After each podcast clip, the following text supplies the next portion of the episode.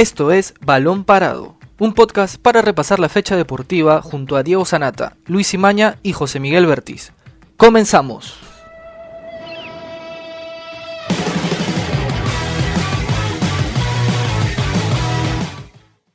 ¿Qué tal amigos de Balón Parado? Bienvenidos a una nueva edición. Yo soy José Miguel Bertiz.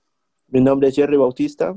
Mi nombre es Luis Imaña. El día de hoy vamos a hablar sobre la última jornada de la segunda fase de la Liga 1, que está de candela, ya que empieza mañana, el sábado, y por supuesto los principales equipos que van a jugar ese día van a ser los que están peleando el, el descenso, siendo uno de ellos Alianza Lima. Es probablemente el equipo del que más se está hablando en este torneo, ya que se encuentra con la misma cantidad de puntos que eh, Carlos Stein y eh, su descenso podría ser posible, está en peligro, aún así depende de sí mismo para poder salvarse y permanecer en primera división, pero bueno, de eso vamos a hablar el día de hoy, cómo va Alianza, cómo van los demás equipos y también cómo están los equipos favoritos a llevarse la segunda fase y también para clasificar al, a los playoffs del campeonato nacional. Eh, antes de empezar el programa, me gustaría darles una pregunta a todos los oyentes de Balón Parado, que es la siguiente. ¿Podrá Alianza Lima evitar el descenso? Estamos con José Miguel y con Jerry. ¿Cómo están, chicos? ¿Qué tal, Lucho? Un saludo también para todos los oyentes. Eh, creo que muchos esperábamos tener a los, equipos grandes peleando o siendo protagonistas al final del año, pero eh, tal vez equivocadamente, como algunos pensábamos, Alianza Lima termina peleando en la zona baja y con la obligación de ganar en la última fecha. Bueno, dependiendo también de los resultados que saquen sus rivales directos, para mantener la categoría, ¿no? Es, es algo inesperado tal vez, y este rival que te va a tener al frente, es por Huancayo, que tiene la necesidad de, de asegurar la Copa Sudamericana, eh, viene un poco desgastado, porque justamente jugó el torneo internacional, y empató 0 a 0 con Coquimbo y tiene la posibilidad de avanzar. Entonces vamos a ver si es que finalmente eh, el profesor Valencia guarda gente o si es que saldrá con todo para asegurar su clasificación internacional para el próximo año. Sí, ¿qué tal Luis? ¿Qué tal Jerry? Un saludo para los amigos de Balón Parado. Eh, por el plantel que armó y, y, como siempre lo repito, lo hemos hablado en el podcast de Balón Parado desde que inició el año, Alianza con el plantel que armó debería estar peleando arriba, ¿no? Eh, para poner el, el, caso puntual de Cristal, que empezó mal y ahora ya es líder del acumulado, ¿no? Exacto. Se repuntó después de, de, la vuelta al fútbol, caso contrario de Alianza, que desde, desde que perdió ese clásico con la U, vino, vino para abajo, se fue Bengochea, Salas, eh, luego lo tomó Guillermo Salas un partido, clave ese 4-0 con Melgar, ya estaba eliminado de la Copa Libertadores, parecía que era el, el comienzo de, de, una nueva etapa y otra vez cayó en un bache que no tiene salida. Eh, y también ese empate con Yacoabamba que, que, lo condena a que siga peleando por la permanencia. ¿no? Era un partido que lo ganaban y se dejaron empatar 2-2 y luego vino una goleada de Vallejo que anímicamente lo terminó de, hundir a Alianza. Eh, nunca encontró un 11 y ahora con las bajas que llega este partido con Huancayo va a sufrir mucho para armar esa defensa, ¿no? No va a estar ni Quijada, no va a estar ni Alberto Rodríguez. Beltrán, que está jugando un poco más adelantado, va a tener que, retroceder y, y Aldair Salazar, que pasó de ser lateral a central, ahí van a tener que, formar esa dupla, ¿no? Pero sí llega en un momento malo, malísimo a Alianza.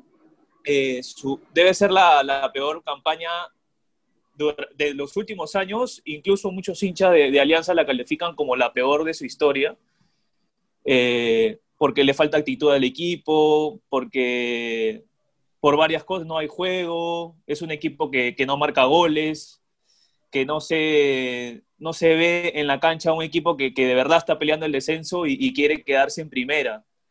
Yo creo, creo que la... y, y, es una, ajá, y es una opinión personal, este, Kerry, para, para ir terminando un poco esto, es que Alianza se siente un poco seguro de que así ganando la última fecha se salva por la diferencia de goles, ¿no? Pasa, eh, dejando un poco lo que, lo que pase con Stein, de repente ganando, igualan en puntos los dos, pero la diferencia de goles lo, lo mantiene Alianza.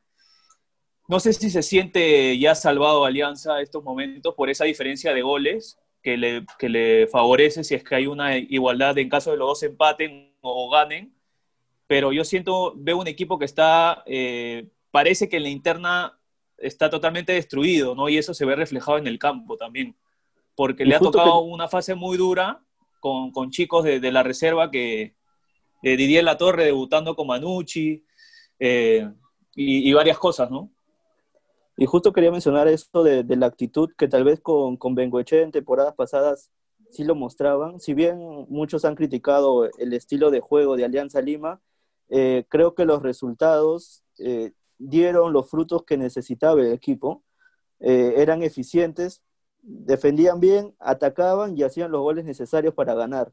Pero esta temporada les ha faltado goles, les ha faltado solidez defensiva y me parece que vamos a seguir mencionando la salida de esos delanteros uruguayos que, que se fueron con la sí, llegada también. de Mario Salas, ¿no? Claro, es verdad. Hace unos meses, por así decirlo, al inicio del año, la, había personas, había hinchas de Alianza que criticaban a Pablo Bengochea, sobre todo por el juego que él eh, plasmaba en el equipo blanqueazul, que entre comillas se asemejaba al juego uruguayo, del pelotazo y el no eh, asociar mucho el balón, de jugar por abajo.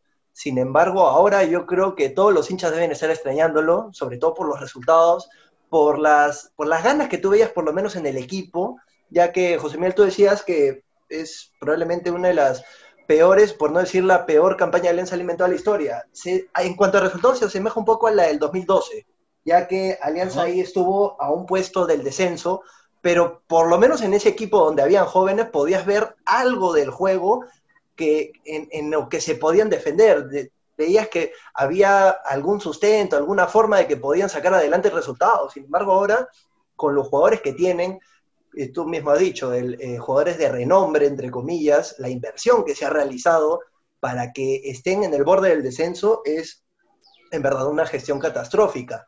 Entonces, eso preocupa, eh, sobre todo por el hecho de que hay jugadores que deberían sacar la cara, y te voy a decir nombres, yo creo que Carlos Ascuez, Alexi Gómez, Joaquinho Arroe deberían, deberían sacar la cara por el equipo, pero no lo hacen, y en los momentos más críticos del partido lanzan a jóvenes que en verdad suena un poco injusto que, que los manden en, en, estas instancias donde ante esta presión deberían salir a, debería salir a reducir la experiencia y la jerarquía de algunos jugadores, pero no es así.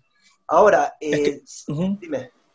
Es que es una, es una mochila pesada para ellos, porque claro en, en un inicio de, de, de etapa de, de, formación, cuando eh, el equipo, por ejemplo, debería estar estructurado y empiezas a sumar minutos dentro de ese equipo estructurado, acá pasa lo contrario, ¿no? Cornejo, que, que ya había debutado eh, con Víctor Reyes, si no me equivoco, eh, cuando tomó el, equipo interino y salieron como Matsuda, salieron varios nombres que empezaron a sumar minutos. Este año Alianza ha tenido que recurrir con toda la inversión que hizo a que los chicos de la reserva eh, jueguen de titular y puedan hacerlo lo mejor posible para sacar de, de, del hoyo Alianza, ¿no? Porque Alianza ahorita se encuentra en un hoyo, a ver, porque hace 12 fechas, de, de las últimas 12 fechas solamente ganó una vez, que fue contra Melgar y empató dos veces. Después fueron todas derrotas. Y en viene todo, tres todo fechas año, consecutivas. En no, todo no, el año, en los últimos. En no, está bien, pero en todo el año solo han ganado seis partidos. Seis partidos sí, es, -huh. de, de, más de 30. Es, es, es algo que en verdad eh, genera un poco de, de, vergüenza. ¿Cómo vas a ganar solo seis sí. partidos en todo el año? Y, y, y, después contra rivales directos que ahora con lo que está peleando el descenso son los que le, ganó Alianza. Y después ha conseguido empates por ahí con, con Cristal, cuando inició la fase 1. Después eh, se dejó empatar con Yacuabamba en un partido que lo ganaba 2-0 tranquilo tranquilamente. Y hace tres fechas no marca goles, ¿no? Y, y, ya, se ya se veía complicado por los resultados que sacaban sus otros, los otros equipos, que también estaban peleando en la parte baja.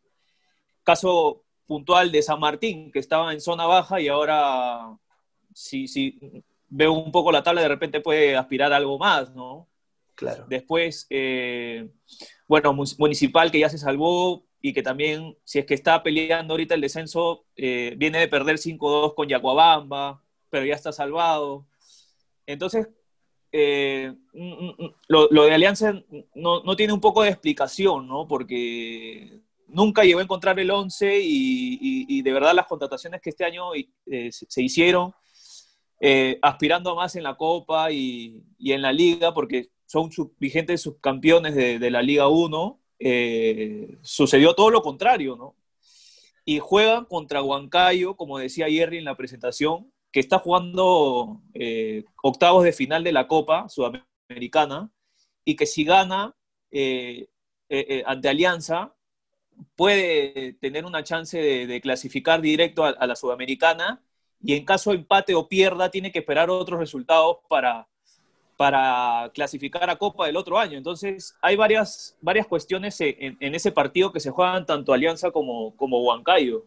Mira, Huancayo, si gana, asegurado tiene la clasificación a la próxima Copa Sudamericana, porque está séptimo con 41 puntos y atrás de él lo sigue Melgar y Cienciano con 38 y San Martín con 37.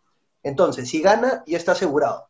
Pero claro, también está el dilema de eh, tener que dosificar jugadores para el partido de vuelta por la presente Copa Sudamericana. Ahora, eh, Alianza depende de sí mismo, eso es cierto. Con un triunfo y por la diferencia de goles que tiene a comparación de Carlos Stein, que ahorita tiene menos 6 Alianza y Carlos Stein menos 14, se salva. Pero, ¿qué hace pensar con el juego que se ha visto últimamente en Alianza Lima de que puede sacar un triunfo por Huancayo? Y ese es el detalle, creo que, más preocuparía a los hinchas de Alianza al margen de, la posibilidad de depender de sí mismos, porque no han mostrado ese juego que tal vez podría hacer pensar de que van a ganar, y tampoco esa eficacia en, el ataque que justo mencionaba José Miguel, carecen de gol en los últimos partidos, ¿no? Eh, trajeron a Patricio Rubio para solucionar ese problema que no, sé qué tan qué tal grande era ese problema con, con los uruguayos que tenían en la plantilla, pero no ha dado mucho la talla Patricio Rubio al margen de que sí ha anotado goles. Eh, creo que no ha sido tan relevante como, como muchos hubieran querido. Y Stein se juega la vida ante UTC. UTC, un, un equipo que ya tiene asegurada la Sudamericana.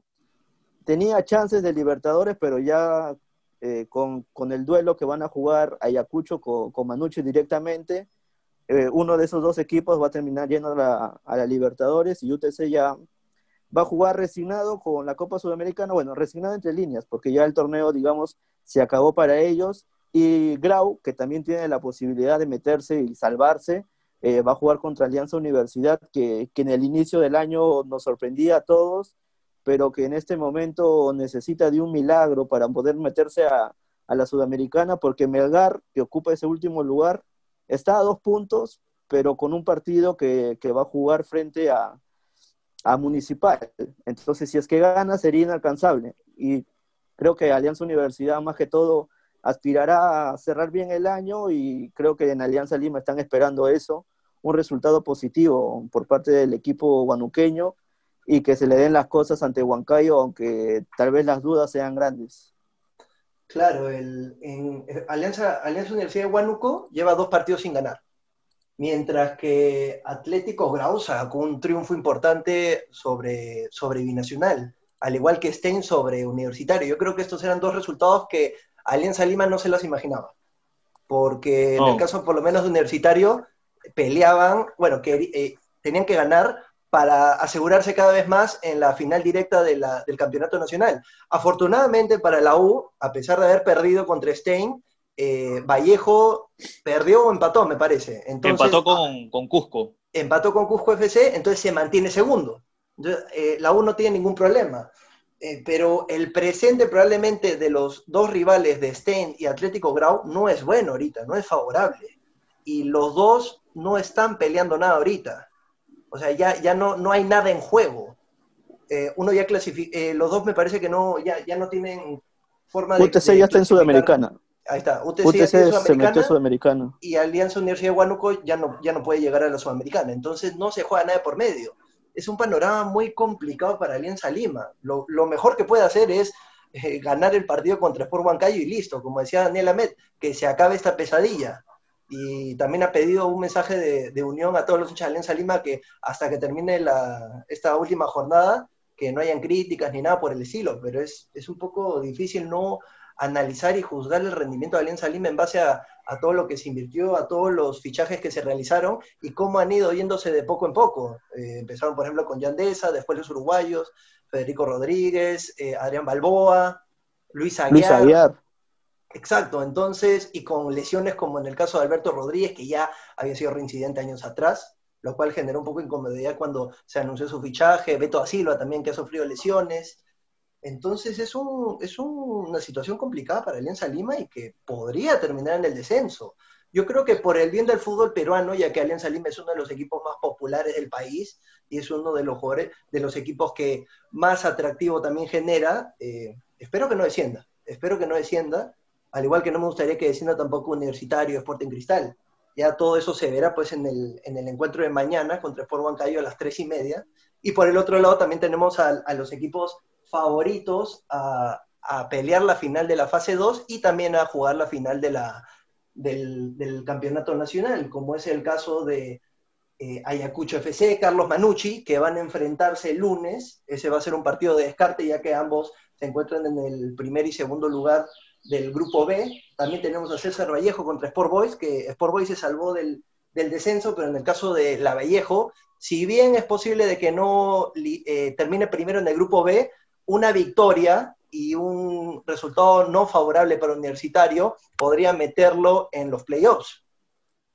Exactamente, y podría obligar a, jugarse semifinales que, en este momento seguramente en, en, tienda crema y en tienda celeste no quieren porque eh, si bien Sporting Cristal ha ganado el grupo, el grupo A, todavía tienen que disputar un, playoff, una final, digámoslo así, con el ganador del grupo B.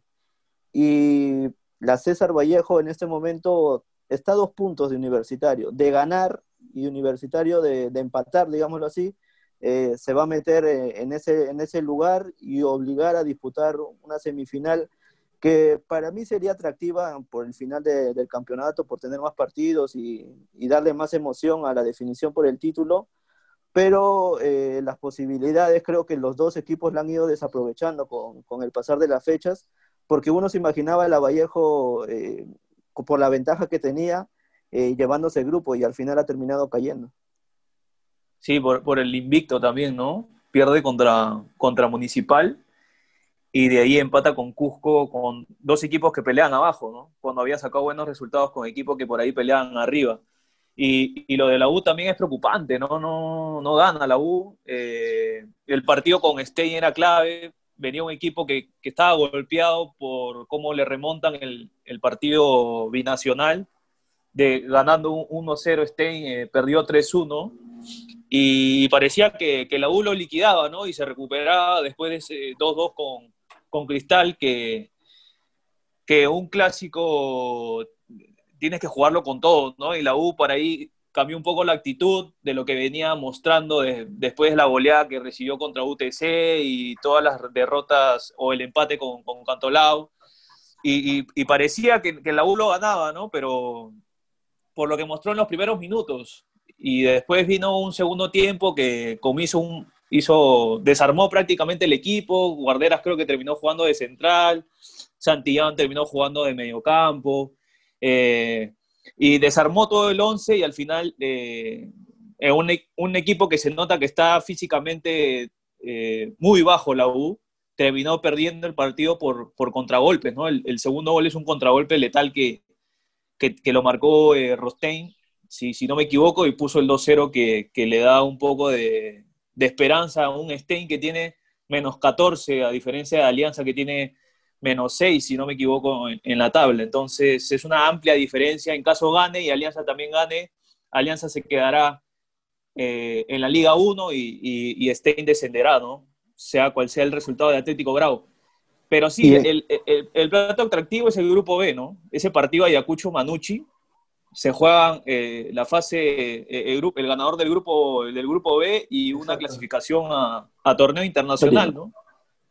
Sí, porque se puede meter a Libertadores, ¿no? Y, me parece eh, sorpresivo tal vez ver a Ayacucho o Manucci en la Libertadores, lo hemos visto en Sudamericana, sí, pero verlos en la competencia internacional creo que va a ser una, una obligación y también un atractivo para su directiva que que Manucci viene haciendo bien el trabajo, ¿no? Eh, a diferencia de, algunos otros equipos que tal vez sean, eh, por no mencionar a Binacional y a Sten, que han tenido problemas dirigenciales en lo que va del año, eh, creo que, que, Manucci ha tenido un trabajo serio, con inversión importante y con un entrenador este uruguayo Peirano, eh, que ha mostrado buenas cosas y me parece que, podría ser el salto importante para el club trujillano, que muchas veces se le ha comparado con la Vallejo, ¿no? Que, que la Vallejo, cuando estaba en primera división, con esa inversión, con esa gran inversión que hacía, se metía siempre a, a clasificación internacional y ahora vamos a ver si logra dar ese pasito luego de su ascenso en, la temporada pasada. Así es, eh, Manuche tuvo problemas en la temporada pasada, pero en, este año ha, mostrado buenos resultados, ha mostrado un buen juego, se ha visto plasmado en, los jugadores y, y, eso es algo favorable, ya que estamos hablando de un equipo que también tiene historia, es un equipo de historia en Trujillo en el caso universitario, con una victoria ya asegura su pase a la final. En el caso de Cristal, ya tiene asegurado la, final a la fase 2 y de ganar la final a la fase 2 va directo también, ya que está primero en la tabla acumulada. Eh, así que va a estar muy interesante estos, estos encuentros del sábado y el lunes. Eh, vamos a recordar que este sábado juega a las 11 de la mañana Deportivo Yacuabamba contra Cusco FC. A las 3 y media juega Atlético Grau contra Alianza Universidad de Huánuco Cristal contra Cantolado, Stein contra UTC y Sport Huancayo contra Lenza Lima, estos últimos cuatro a las, a las tres y media. El lunes a las 11 de la mañana juega la Universidad San Martín contra Cinciano, a la 1 y 15 Deportivo Binacional contra Universitario, a las 3 y media juegan Ayacucho FC contra Carlos Manucci, César Vallejo contra Sport Boys y Melgar contra Deportivo Municipal. Así que, dime. Nos olvidábamos de Cantolao, Luis. Eh, mencionábamos de que Stein si gana y Alianza gana, Stein podría ser uno de los, de los descendidos, pero si el Cantolao pierde con Cristal y, y Stein gana, eh, Stein se queda, porque hace 29 y Cantolao se queda en 28. Eh, en lo que hemos estado conversando, por ahí nos ha faltado Cantolao, pero Cantolao también está ahí en la, en la pelea. Es verdad, eh, para que los oyentes Cantolao podría descender.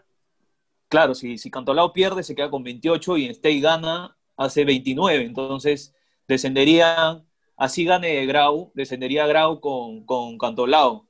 Eh, nos hemos olvidado en este análisis que hemos hecho eh, previo, pero Cantolao, muchos por ahí no lo, no lo tienen, ¿no? Pero está dentro de, de los, de los equipos que, que, están luchando por la permanencia, ¿no?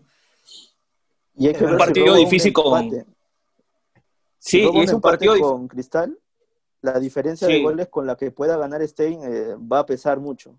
Y vamos a, si es que gana, bueno, en ese caso. Y vamos a ver cómo se define, porque sorpresivamente, como mencionaba José Miguel, tal vez muchos no tenían a Cantolao y, se ha terminado quedando en el final del año con, con, derrotas y está complicado. Mira, y en el caso de, de que Stein gane por, o sea, ahorita Stein tiene menos 14 y Cantolao tiene menos 15.